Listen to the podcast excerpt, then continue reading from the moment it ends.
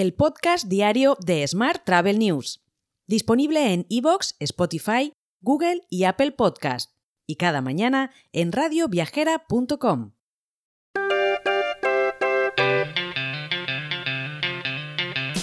Saludos y bienvenidos a una nueva edición del podcast diario de Smart Travel News, edición número 1160 del lunes 17 de abril de 2023.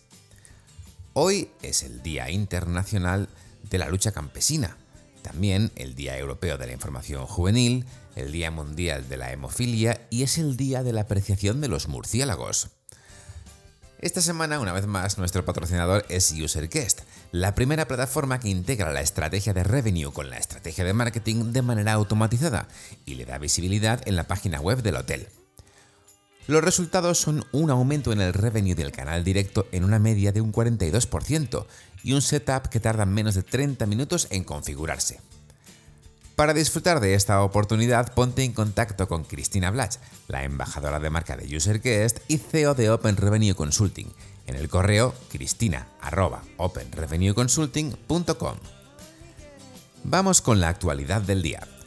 El ministro de Industria, Comercio y Turismo, Héctor Gómez, ha destacado que las perspectivas turísticas para la temporada de verano en España son fantásticas y con buenos datos de ocupación. Así lo ha manifestado en una entrevista en el programa La Hora de la 1, en la que también ha valorado que la campaña de Semana Santa ha sido extraordinaria. Más temas. El sindicato Uso ha obtenido una sentencia favorable en el recurso interpuesto contra la resolución de servicios mínimos durante la huelga convocada por el propio sindicato en Ryanair entre el 8 de agosto de 2022 y el 7 de enero de 2023. Seguimos hablando de sindicatos, ya que rechazan una subida salarial del 8,25% hasta 2024 planteada por la patronal en la negociación del convenio de agencias de viajes. En concreto, las empresas ofrecen una subida salarial del 8,25 hasta 2024, un 1,45 este año y un 3,75% el año próximo, mientras que los sindicatos piden un alza de un 10%, a razón de un 6% este año y un 4% más en 2024. Cambiamos de asunto. Solo el 16% de los establecimientos hoteleros españoles estaría altamente digitalizado, mientras que un 32% va camino de estarlo.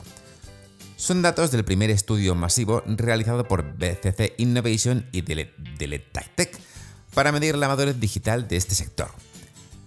El estudio también medía otros ejes, revelando que únicamente el 42% de los establecimientos cuentan con página web y que el 33% de los que están en Google o en TripAdvisor no controlan o actualizan sus datos. Más asuntos. El juzgado de instrucción número 32 de Barcelona ha acordado el, sobrecimiento libre y archivo de la demanda interpuesta por la Asociación Corporativa de Agencias de Viajes Especializadas contra Ryanair por injurias y calumnias. Hoy también te cuento que los microdestinos turísticos tinerfeños de Playa Paraíso en Adeje, Playa del Duque en Adeje también y Golf del Sur en San Miguel de Abona fueron, en términos generales, los que mejor comportamiento en sus principales indicadores turísticos registraron el año pasado con respecto a 2019, el año de referencia famoso prepandemia. Son datos de la encuesta de alojamiento turístico del Instituto de Canario de Estadística.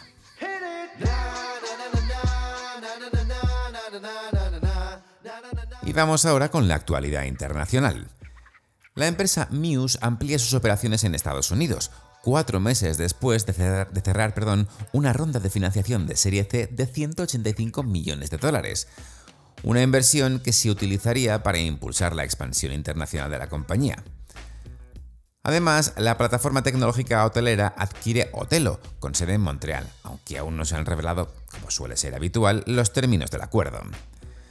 Mientras, la compañía Wimstay ha recaudado 10 millones de dólares para las reservas de última hora de alquileres vacacionales.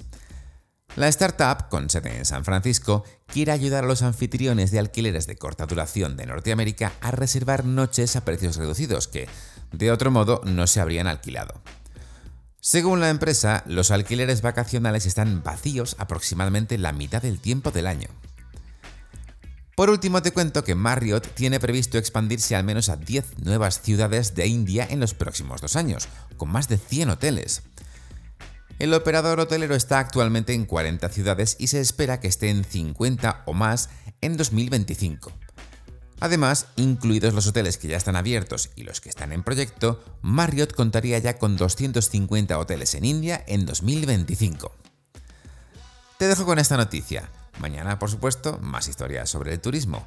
Hasta entonces, muy feliz lunes y feliz semana. Si quieres apoyar este podcast, déjanos tus valoraciones y comentarios en Spotify, Evox o Apple Podcast. Recuerda que puedes suscribirte a nuestra newsletter diaria entrando en smarttravel.news en la sección Suscríbete. También puedes recibir un mensaje con este podcast y los titulares del día directamente en tu WhatsApp.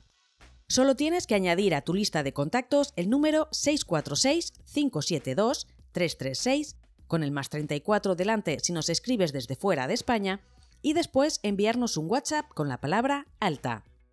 Gracias por escucharnos.